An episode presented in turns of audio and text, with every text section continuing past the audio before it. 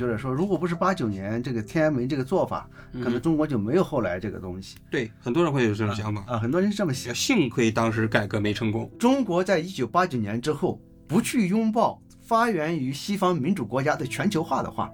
你不可能发展成那个样子。他们总会觉得说。啊，如果一旦民主化了，好像老百姓就会要起来打土豪分田地。今天的这个做法就是旧金山之行以来这个做法，嗯，也不是他线性的想这么做的，他也是遇到了各种各样的阻力，有这些呃这反抗的因素，有这些抵制的因素，呃，才会有这个。呃，对这个习近平一厢情愿要走的那个路是最大的挑战。对，其实我也老讲，就是说，你不知道今年除夕之夜会不会发生一个除夕革命啊？对，共产党这个政权呢，它有时候能够塑造你的意愿，哎，迷惑你的意愿。我个人感觉呢，就是说，实际上，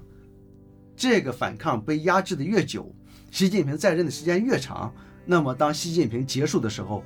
要求完全改变共产党体制的这个声音就会越响。我觉得说，今天晚上宣布习近平死了，很容易想象就有人上街放几个鞭炮，对。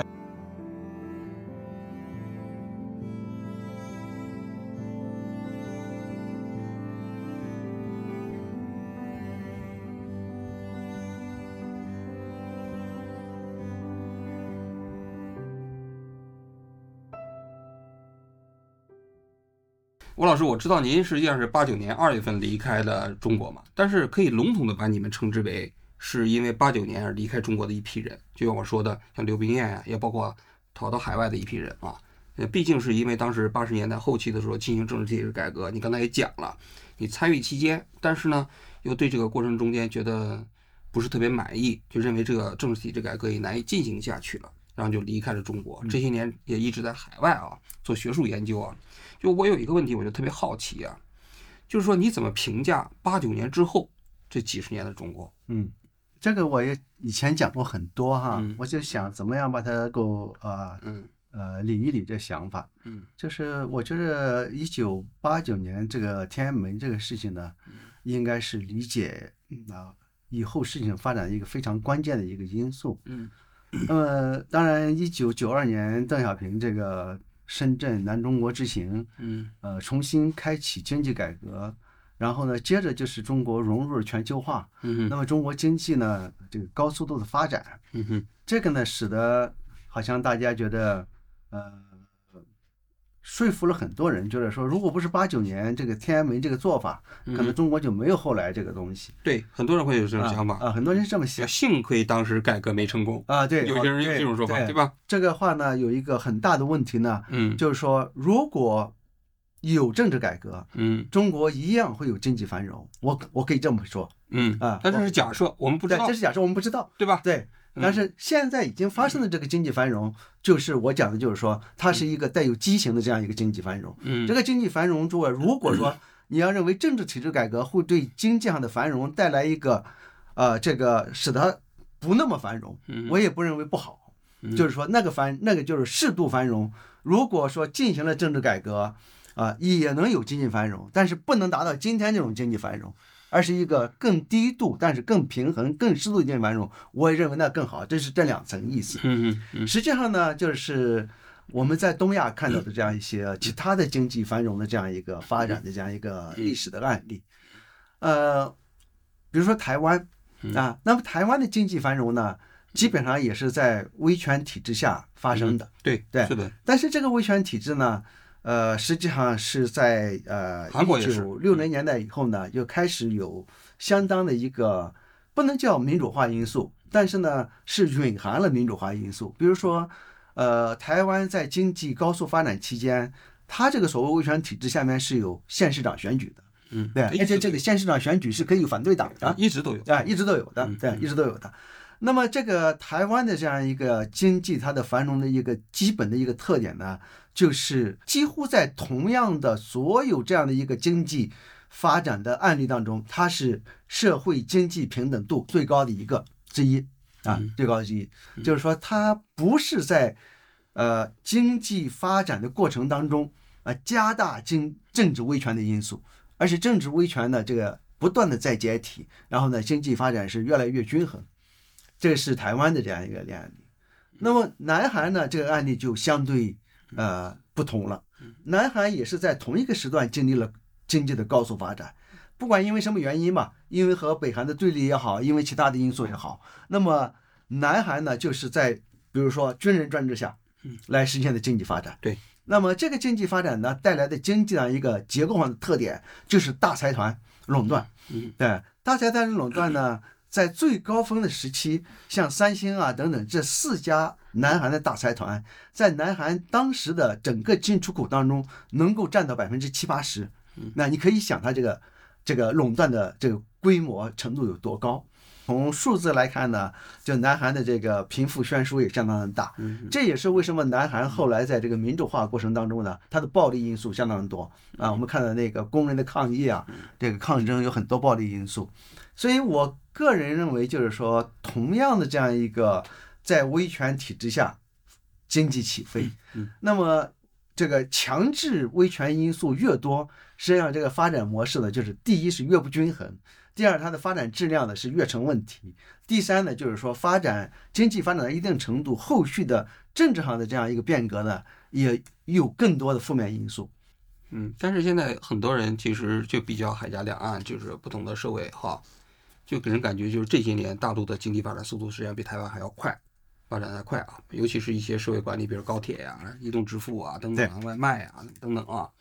所以呢，他们反而就认为，实际上大陆这种方式实际上并不比台湾差，且不说就是说台湾好，嗯。啊，那那当然大陆这个体制就是一个集权或者威权体制下所促进的经济繁荣嘛，嗯，那么台湾呢，它是一个在威权到一定程度之后就变成了一个民主的社会形态了，对，是吧？但是对于普通人来说，他可能还是对经济的问题可能更敏感，就是说，如果只讲发展速度，嗯，那可以讲呢，就是说这个民主制度呢，一定会对发展速度有一定的抑制，因为什么呢？因为呃，民主它本身就是一个各种利益相互这样一个博弈，啊博弈这个相呃相对平均分配的这么一个机制，那么它不会使某一些特定的利益集团它有特别大的利益。那么在非民主体制下，像中国这个体制下，那你和官府搞上了关系，当然你非常飞速的去要推动发展啊，你要拿地很快是吧？那中国呢拿地就啊很快就要搞搞拆迁，呃无无无所不用其极的搞了拆迁，马上那个呃房子就盖下来了，对这个呃财富就被房地产商拿去了，而且是啊非常啊天文数字的这样的财富。那么所以如果是单讲发展速度，那么我想就是说也可以讲。就是说，啊，威权制度是有它的优越性，但也并不是所有的威权制度都有这种优越性。啊，如果可以设想，中国在一九八九年之后不去拥抱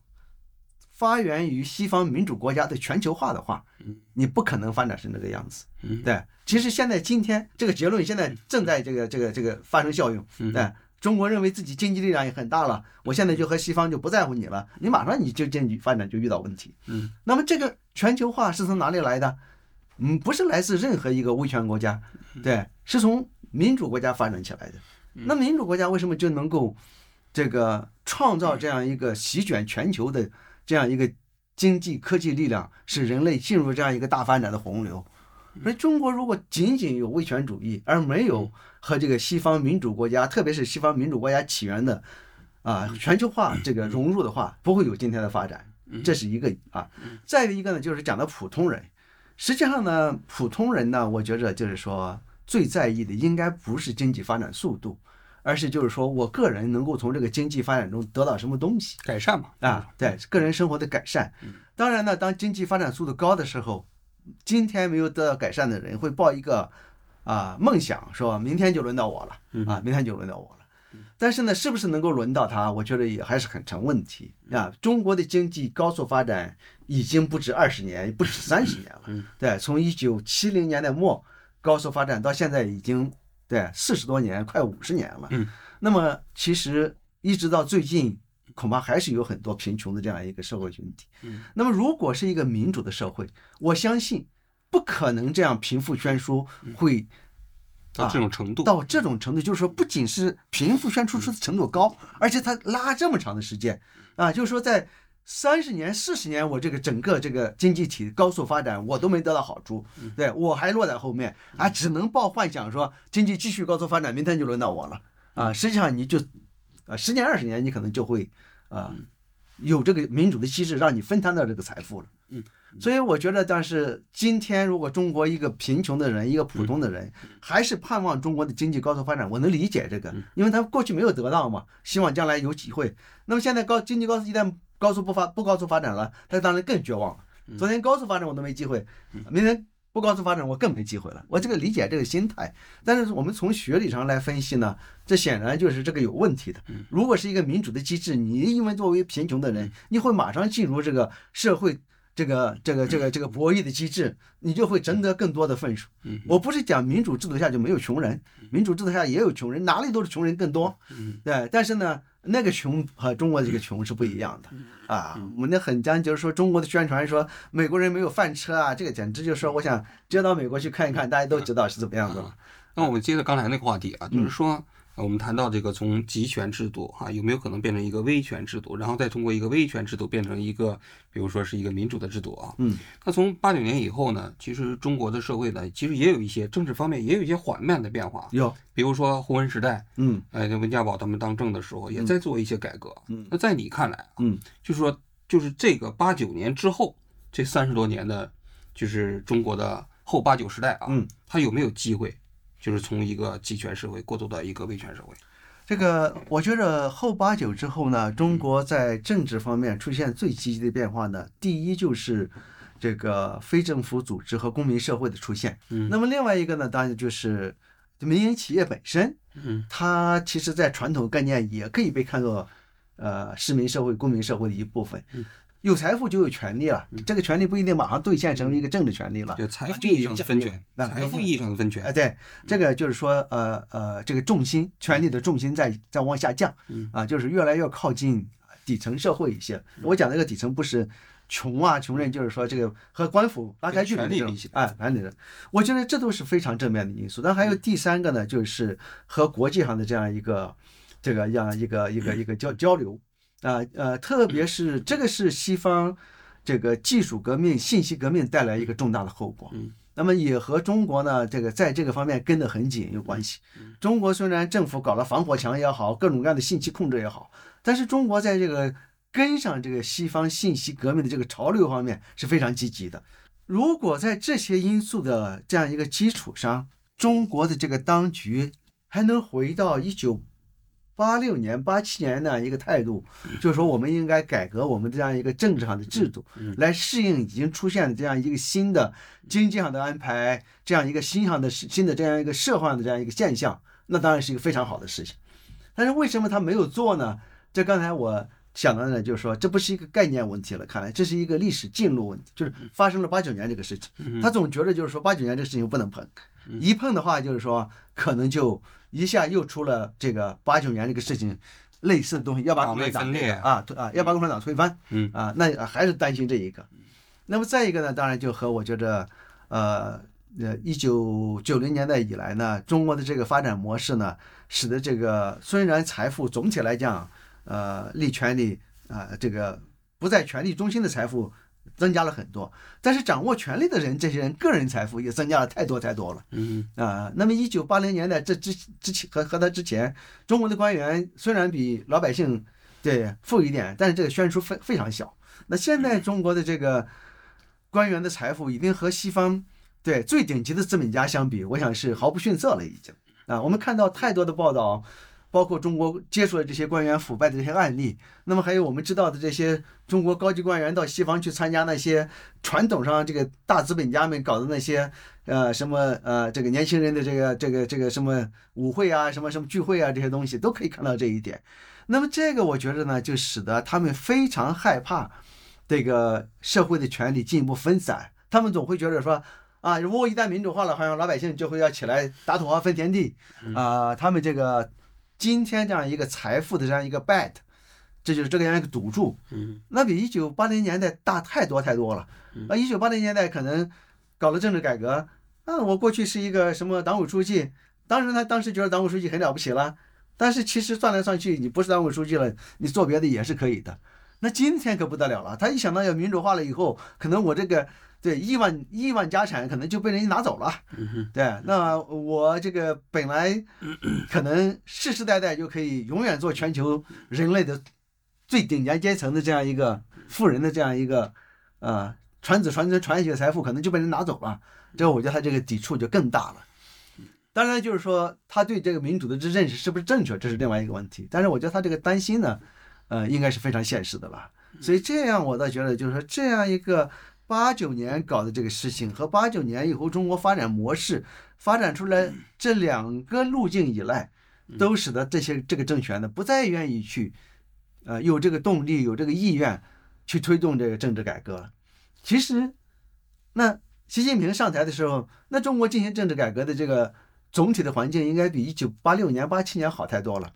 啊，但他们不再搞这个事情了。那回过头来啊，就等于就是说到胡锦涛的后期，再到习近平这儿，其实就等于他政治在不断的走回头路。因为你想，邓小平他至少吧，你再说他八九年他把那个整个政治体制改革他中断了，但是他在跟老毛那个时代相比，其实他这个政治的运作方式还是有非常大的不同的，对对吧？但是从习上台以后就开始往回走。往回走，给人感觉现在陆陆续续在很多人担心，在中国第一再重新搞文革，嗯，第二呢，你看他又搞成了领导干部的终身制嘛啊，那这个其实也挺有趣的啊，就是多数国家里面，呃，你这个在经济不断繁荣的的同时，似乎在政治上吧，都会逐渐的变得更开放，嗯，至少不会说往回走。那为什么在中国？呃，其实会呈现一个相反的措施，相相反的路径。嗯，就一方面经济在发展，呃，好像现在已经进入到一个发达国家的门槛了。嗯，那政治上却往往毛时代那个方向在开倒车。那这个该怎么解释？嗯，呃，我个人呢还是强调那两个因素，就是刚才讲的一个就是八九年这个因素。嗯啊，那么共产党是觉得就是说对人民犯了罪，那么这个东西呢可能会被算账。啊，这是一个算账。另外一个就是八九年以后的这个发展模式，呃，他们认为很成功。呃，这个这个他们认为很成功，但是他们也知道这里边就是权力、这个金钱、这个勾结、这个腐败是太大太大了。那么他们也害怕这个东西被算账。我觉得这两个被算害怕被算账的心理呢，就使得这个整个这个整个这共产党这个政权体系这个组织里边的这个成员呢，都倾向于就是说啊。不敢放开任何一丝一毫的这个东这个这个变革的因素，那么总觉得那些因素就是比如说，呃，不在共产党直接统治之下那些因素，早晚会形成对共产党权力的一个挑战。实际上，我觉得习近平上台以后呢，他要做的事情就是要把这些因素给他一个一个掐死。这个你看他在这个二十大报告里呢，专门有一段去讲说，这个十年前啊。呃，我们这个呃党和国家虽然也取得了很大很大成绩，但是面临的一些问题，他有一段专门讲这个问题。讲了这个问题以后呢，他说这个当时啊，这个呃党党党党内和社会上很多人对此忧心忡忡，等等等等，他讲了这么一个话。那么他在二十大上讲这个话。呃，我觉得呢，当然有为他过去十年做的这个事情辩护的意思。嗯，但是呢，我也相信呢，就是说这个话不是他虚构出来的。但是我觉得你的说法吧，能够解释说他没有继续往前推动改革啊，在政治上，但是没办法解释他不但没有往前推动，反而往回走。我觉得解释了，因为他看到了这个这些因素越来越大嘛，这些因素越来越。但实际上，这些因素即便是在胡温那个体制下，也没有对他的统治构成威胁啊。呃，但是呃，他们一直觉得这个因素对他们是威胁，呃，过去之所以没有这么呃控制和镇压，是因为呃，共产党首先还需要发展经济来加强他的这样一个对中国的统治，而且他要加强整个政权的物质力量。这里边有一个简单的百分比：二零一二年，中国的经济总量第一次达到了美国经济总量的一半多一点。那么在这之前，也就是说，一直到二零一一年，虽然中国经济保持了很长时间的高速的发展，但是经济总量和美国相比来说，都是低于百分之五十的。那么这种情况下呢，他们总会觉得说，我还要啊有助有求于美国，然后呢，我也需要把这个发展这个经济，把提高我这个政权的物质力量这个东西放在最重要的位置。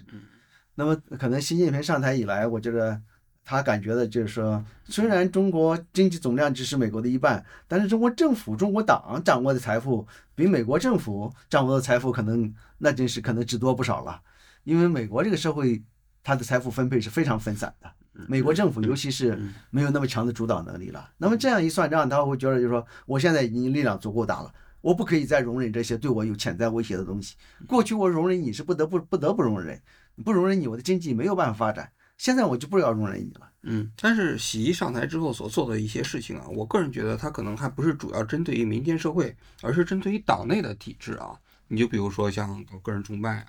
然后他把权力又重新集中在于他个人身上。对吧？就这种统治方式，其实是跟改革开放之后四十年共产党的统治方式不一样。嗯，比如说，因为所以就给人感觉就是逐渐的回到毛时代那种方式嘛。那么这个，我在我认为啊，他不是针对于对民间社会的这种担心，而是就是他自己，他自己本身对权力的那种渴望。对，因为他想做一个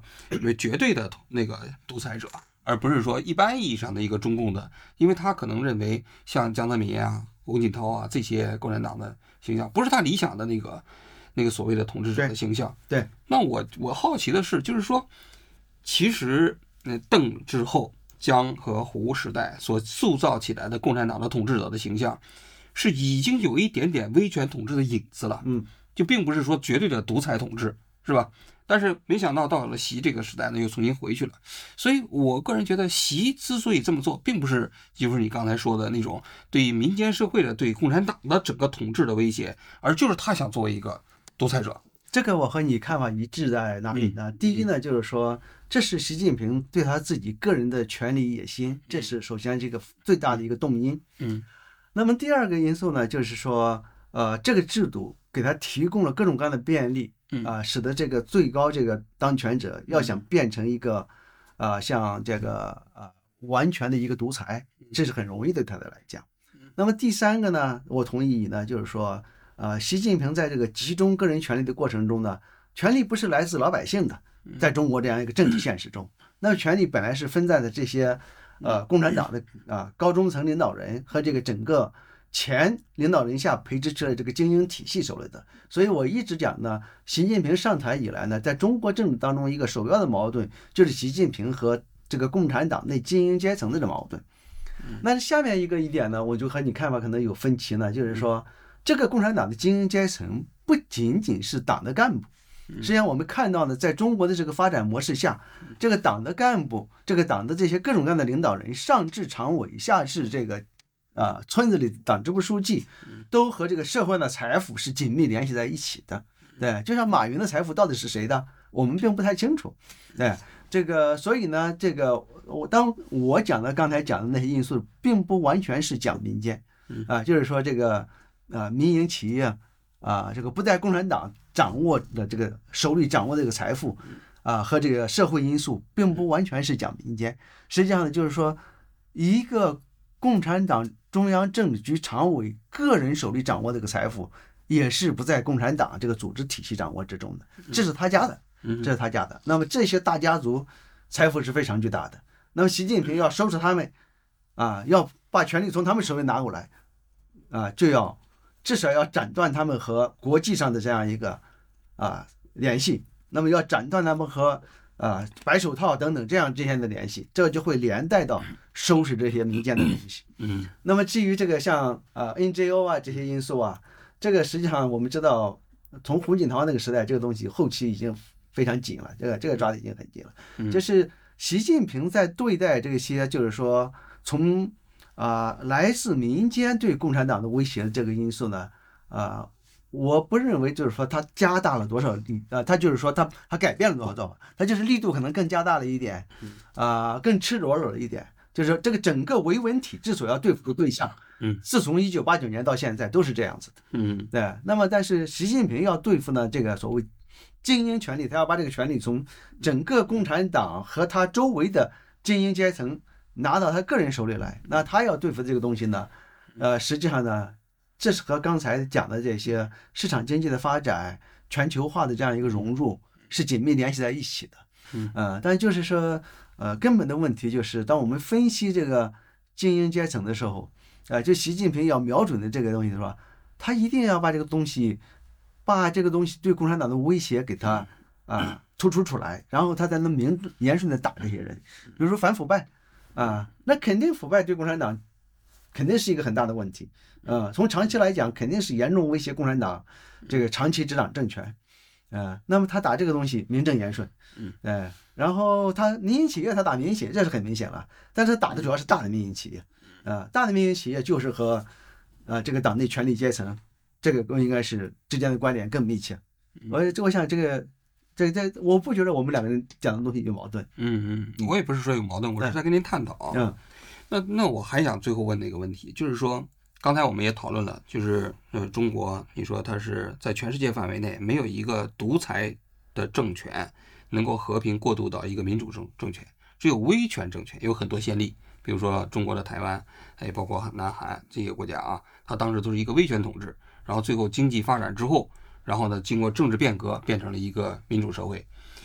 那在你看来，就是你以你以你你的观察，就是改革开放之后的四十年的中国。它到底还是不是存在着一个从独裁体制慢慢过渡到威权体制，再过渡到一个民主社会的可能呢？这是呃，威权呢也叫独裁啊，就像我们说蒋介石也是独裁，这个朴正熙也是独裁，啊，就是呃呃，从制度上来讲，我们把它叫做集权主义和威权主义两种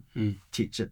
那么应该说，所有的共产党政权都是集权主义体制，嗯啊，就是这个极端的极哈。嗯这个，但是呢，我们也看到，东欧的这个共产党体制，嗯，在一九九零年代初就都全部民主化了。但它是脆性瓦解了，它自己它作为一个组织，它就瓦解了。对，呃，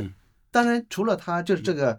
完成民主化的这个过程，就是可以是它瓦解掉，也可以是缓慢的变革。嗯，呃，这是呃，为什么那些体制就呃至少是瓦解掉？我说中国就没有瓦解啊，这个实际上呢，这个关于共产党制度的研究里面呢，有一个基本的区分。这个实际上在中国呢，基本上大家不知道这个区分。这个区分呢，就是这个呃本土性的共产主义和外来性的共产主义这样两种政权的区分。那么苏俄也好，中国也好，那么甚至越南、这个古巴，那这都是。啊，包括其实北韩也算，北韩比较勉强一点，这是就是本土性的共产主义，就是这个共产主义政党，这个共产主义政权是从内部来把它夺得政权啊，不是一个外国势力来扶植直接扶植的。那北韩不算。对，呃，北韩呢，应该说有外国势力扶植的很强的因素，但是呢，应该讲金日成政权呢，在最早的时候呢，在韩朝鲜人之中进行这些所谓共产党的革命活动。就他不是说苏联红军直接来了以后，啊，这个基本等于，呃，这个因素很大，基本等于，这个因素很大，所以我就说这个北韩这个东西比较，比较就是这个可争议的一个。但是东欧呢，就是苏联红军来了啊，然后呢，这个地方就搞起来了。呃，在东欧可能只有南斯拉夫。应该算是比较本土性的这样一个共产党政权，嗯，所以这个呢显示了就是为什么东欧的共产党政权可以脆性的垮台，呃，甚至有的也不算脆性的垮台，比如说捷克也算是天鹅绒革命了，嗯啊，那么现在剩下的这些共产党政权，嗯。呃，迄今为止，我们也看到了他们向威权主义的转化，嗯，比如说今天的普京政权，嗯，你很难讲它还是一个集权主义政权了。对，它很可能是，呃，威权主义色彩更强。嗯，那么越南今天是不是也正在向威权主义转化？甚至呃，转化的程度已经比中国要高得多了。对，是的。对，嗯。那么好像就是我们也不敢完全排除集权主义政权本土性的这样一个共产党政权，就啊不能转化成威权主义政权。但你刚才说那个理论其实有个例外哦，其实前苏联就是本土性的。但他最后也通过这种方式就瓦解掉了。呃，他这个瓦解呢，是当然因为民族因素嘛。对民族因素说，所以在这个样，就是在俄国，我们可以说它还继续残存下去。残存，它但它不是共产党政权了，对。对，不是共产党政权了，对，不是。它这个共产党就是最后苏联瓦解，对，但还是因为戈尔巴乔夫搞公开性，对。民主民主，我跟你说，他自己想搞渐进式改革过程中间，对。失序了，对，最后导致。这里边还有一个附加因素啊，其实就是苏联共产党掌握政权的，特别是布尔什维克掌控政权的，它就是一个就像辛亥革命一样的，对。就是这个呃呃一声炮响，也搞了一个小政变，然后掌握了政权了。而且其实上在这之前，苏联共产党没有自己的军队，哎，所以他最后掌握了沙俄的军队等等这这个呢也呃还有一个这个因素呢，就和中国这也是金日成为什么被看作，就是说更偏向于本土型，因为金日成自己已经组织出自己的军队来了，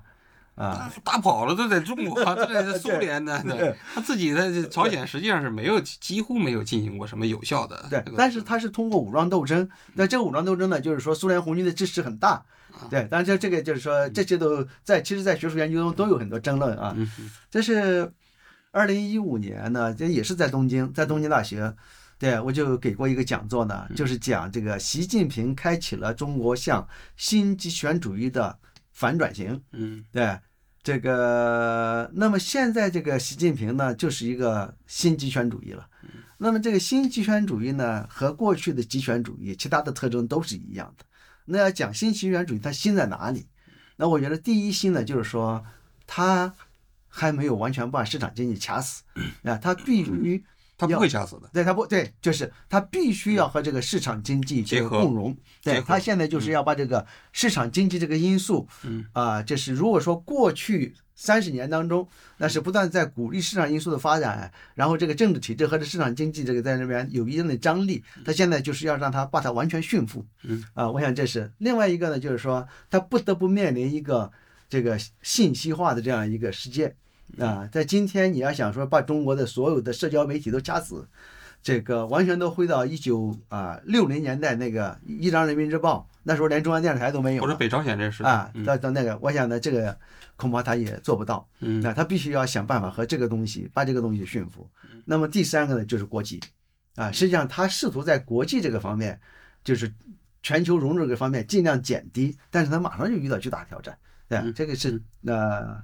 来自这个党内精英的挑战也好，来自这个经济发展本身的这样一个对他的挑战也好，啊，他现在就开始就不得不采取一些权宜之计来调整这个东西。就是这三个难题，他如果能够彻底解决了，那么他把他的极权主义稳固下来，那这就是真正的新极权主义。那么现在叫他新极权主义，就是他他想新极权，但是面临这些心理因素，他能做到什么程度，现在不知道。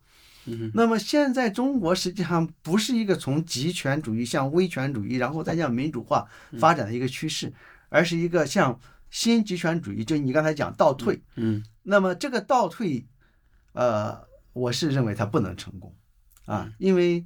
呃这些因素如果它都掐死了，那这个政权的生命力面临着非常大的一个威胁。嗯啊，没有财力，我不讲经济发展怎么样，你没有财力。啊，很多事情你做不了。他可以就是一直跟市场经济拥抱，同时保持政治上的这个独裁。我觉得他现在已经找到这个方法了。嗯，他并不需要在市场。对市场经济这点，我觉得他找到了。对，啊，但是呃，国际关联和信息信息这方面，他当然也很强啊。对对，其实也是为什么？信息我觉得基本也找到。这也是为什么，就是说，当他要当他要调整的时候，他首先要在国际问题上调整，他不会在国内问题上调整。嗯，就是因为国际问国际关联这一点，他没办法完全自己做决策，因为取决于别的国家跟他打交道。对。但是在内部的话，我觉得就是现在大数据时代啊，包括他对信息的控制啊，他应该说已经找到了有效的控制这个社会和统治这个社会的方法。那如果那样的话呢？我想就是在中国已经完全没有办法再讨论，连极权主义向威权主义的转化都是不可能了。那我的意思就是说，从一个较大的历史尺度来讲，嗯，因为习这个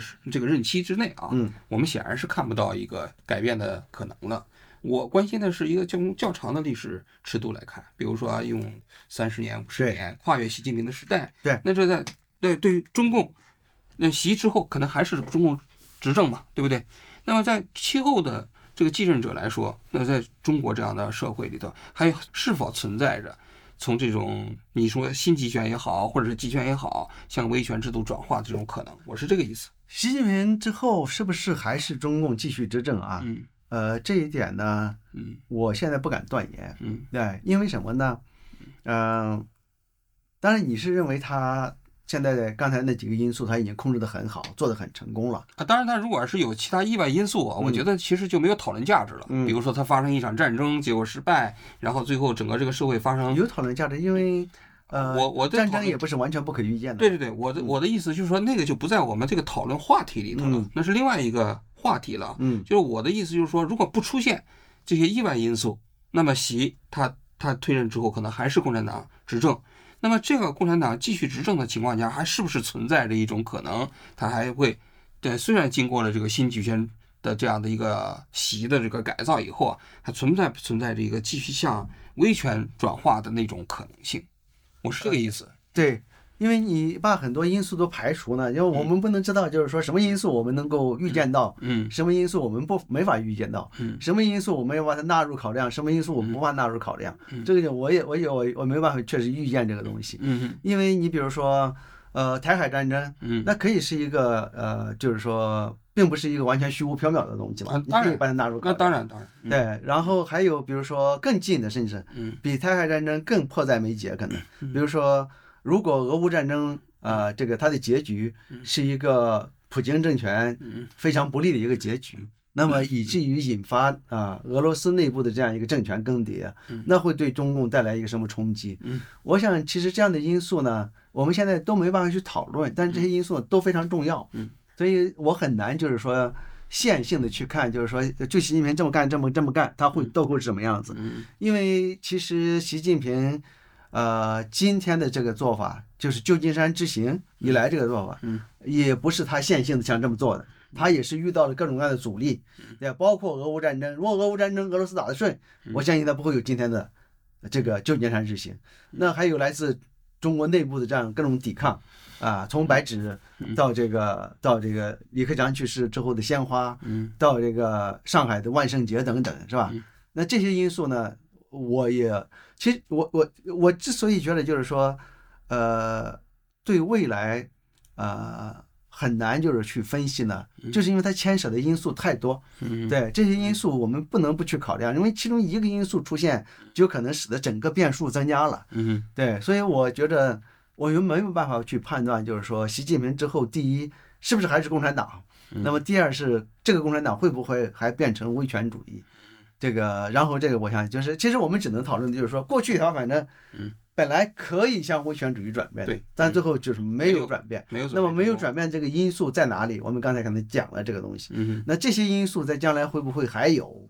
这个东西，呃，现在真的是看不清楚吧？我看想，不清楚了。嗯，但其实你刚才讲的那些因素，在我看来，实际上是从某种角度来是个积极因素。就比如说，你说像白纸运动，也包括就是这个李克强去世之后的鲜花运动，也包括像上海万圣节里头那些年轻人的那种表达啊。其实，在我看来，它都说明，在一个威权高压的体制之下啊，独裁高压的体制之下，其实普通民众内心实际上对这个国家，他是有自己独立的判断和看法的。当然是积极。而且他们是对这种所谓的独裁统治，他是不满的，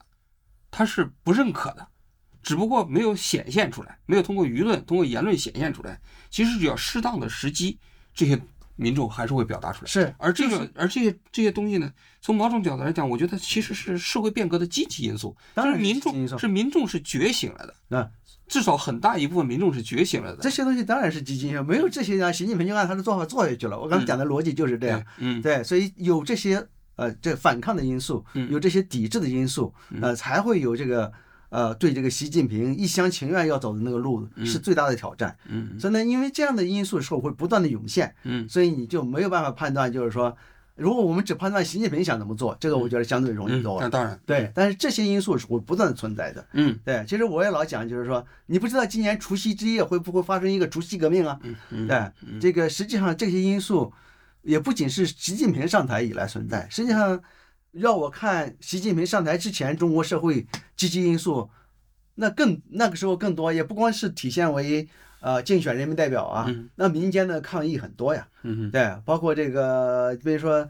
呃，那个、那个、那个、那个湖北那个邓玉娇事件，嗯那个社会舆论啊，那这种这那个时候这种风潮啊，差不多每年都有这么几起这样的风潮，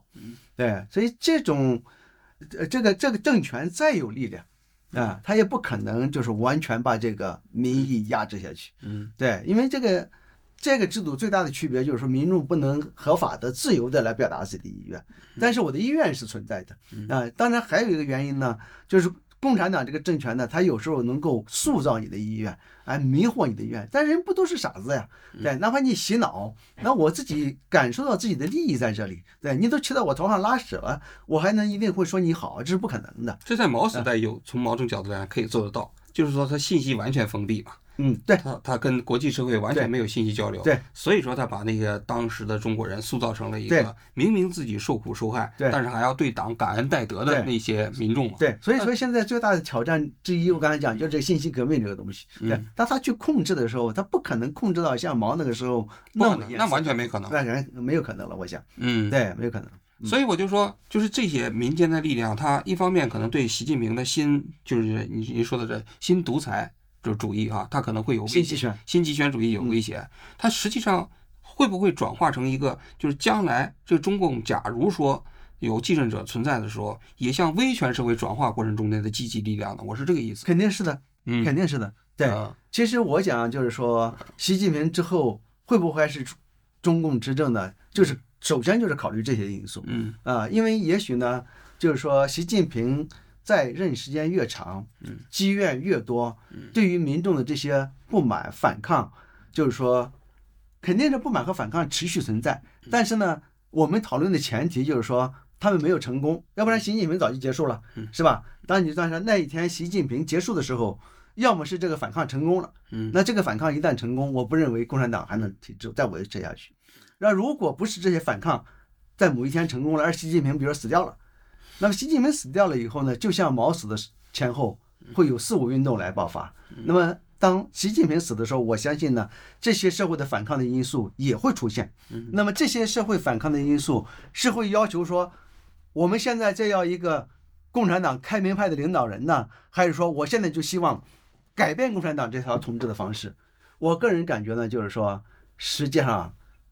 这个反抗被压制的越久，习近平在任的时间越长，那么当习近平结束的时候，要求完全改变共产党体制的这个声音就会越强。我觉得这也是我说，呃，共产习近平之后，我不敢断言还会中共继续统治，嗯可能还是这些人嗯嗯对，讲的不是说这些人，而是这个游戏规则改变了，不再是共产党这个游戏规则。啊，你在东欧也是呀，团结工会把革命搞成了，民主革命搞成了，上来掌权的人是前波兰统一工人党的人，总理都是他们呀。这个和这个不再不再是共产党了嗯，这是过去的共产党人啊，我也是过去的共产党人啊。对，这个所以这个是完全两个概念了。对，我知道。嗯嗯，其实但其实那些国家解体之后，因为他政治精英嘛，几乎都集中在过去的体哎，制他们。有呃治理的经验，对对，这都是嗯。是这个在转型过程中间是很普遍的，对是吧？对嗯，当然，如果要是像你说的那种后种后一种情况，那就其实就是近乎一种啊脆性瓦解了，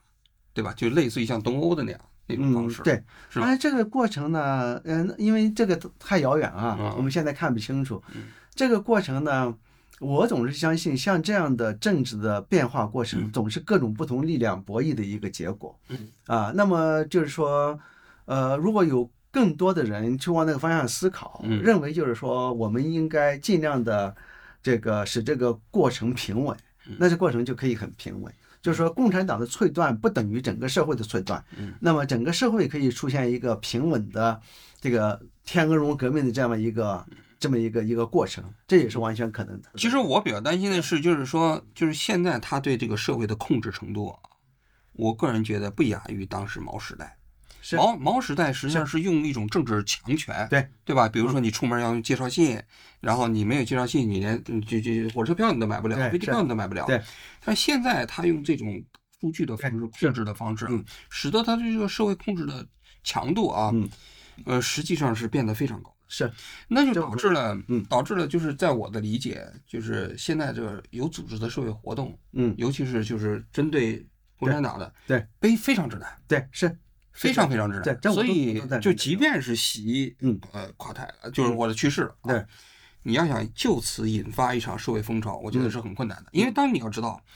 毛当时去世的时候有四五运动啊，嗯其实还是有党内不同的声音是传递到了社会上是，因为当时是说纪念周恩来嘛，嗯然后周恩来当时跟四人帮之间也以周恩来这一派，就包括邓小平啊周恩来这一派，你看文革被整的高干子弟嘛，对，就他们其实是党内的分歧传递到社会上去了，对所呈现出来的社会运动，对，并不是简单的民间的自发的运动，对对吧？对然后最后收场也是以镇压的方式嘛，就是把邓小平给搞掉的方式搞掉的嘛。对所以我我倒其实不不是那么乐那观。你那你怎么解释白纸抗议这种东西？白纸抗议，我我的解释就是说，其实这个社会经过三年的疫情啊、管控啊，包括这种封城啊，体制内有大量的人也是充满着怨言，是而这个怨言他们在自己的体制内他是没有办法表达的，对，因为共产党这个体系嘛不允许嘛，对，所以他当他们看到了有人通过白纸运动上街，呃的时候。他们认为这些人其实也在替自己讲话，是他们也认为风控制度不可维系，对。但是这个体制决策过程中，他没有办法，对他没有办法，他因为共产党内部是没有这么一套机制的，让下面的这一部分人的，呃呼声或者说他们的看法呢，通过一个正常的途径变成一个党内高层决策，对，没有这个体系，对，所以最后呢，我个人认为啊，实际上是共产党的一些基层官员放任白纸运动，是就是要让这些人把他们那个意见啊，他们这个呼声表达出来。那表达出来之后，你们上面看见了吧？你要是再不搞的话，你看底下就乱了。这个下面一步的假设就是说，嗯到习近平死的时候，他的民他的他要做那些事情，并不并不比今天更得民心，所以他一旦死了以后，嗯照样会有这种类似这样的一个但是这个逻辑有点跳跃，我个人认为就是说，就是三年疫情期间的那个风控啊，嗯确实造成民怨沸腾的地步，包括他体制内的这些人啊，都高度不认可。是所以我们看着那个素材里头就讲，那个新疆的基层官员跟那个呃民众就在讲，他说你们现在回去，如果明天这个制度还不取消的话，我这个官儿不干了。知道吧？那我看到那些素材的时候，我就觉得，其实对于基层官员来说，他们也认为难以忍受了。是但是，如果我们回到一个共产党统治的正常状态啊，其实那些基层官员是利益分享的，他并没有觉得是。无法忍受。嗯，所以你要指望习下台的时候，就这些人，就这些人这个东西以难以忍受的方式去支持民间运动，我觉得这种可能性这个东西就是哈，嗯。你呃，你比如说李克强，嗯。李李克强这个去世这个事情，显然就比这个比你刚才讲那个因素就要小多了吧？对要小多了。对，但是呢，呃，其实不用那么大规模了。你看，就是，呃，那可能有几千个人去搞什么鲜花什么之类的嗯，那不止几千了啊，就是啊，那就是几十万啊，那就可能引发相当的风潮。啊，这个东西，呃，社会运动这个东西传染性很强。嗯对，呃，特别是今天这信息，你说嗯信息控制那么严，但是这些东西当局不喜欢，照样在中国也传开了。啊、你可以，我我这很容易想象，就是说今天晚上宣布习近平死了，很容易想象就有人上街放几个鞭炮，对，这个马上我想就会呃引发一连串的东西。一连串东西，最后这个诉求，像这种东西是没有明确诉求的啊。实际上就是说，那习近平死了，我就高兴高兴。对我很甚至说我没有是庆祝习近平死了，对，那我就是我我家里有件喜事儿，我放几个鞭炮怎么了？这个要看就是那警察可能也是睁一睁眼闭一睁眼。行，我我基本问完了，您您还有什么要补充的吗？没有，对，没有啊，对，嗯嗯，我们谈到这里吧。啊，现在是平时都住在美国了吗？现在啊，住在美国，啊，就是加拿大那边现在不住了是吧？呃，加拿大这里就是都离开了，啊，呃就就是在旧旧金山是吧？在旧金山，对啊，在旧金山的南边。啊，嗯那这次 APEC 的时候你正好不在是吧？你到日本来了我到这边来了，对。啊，没赶上那个那个热闹的场景。呃最怕的就是这热闹。旧金山挺好的，旧金山。旧金山气候挺好。对对，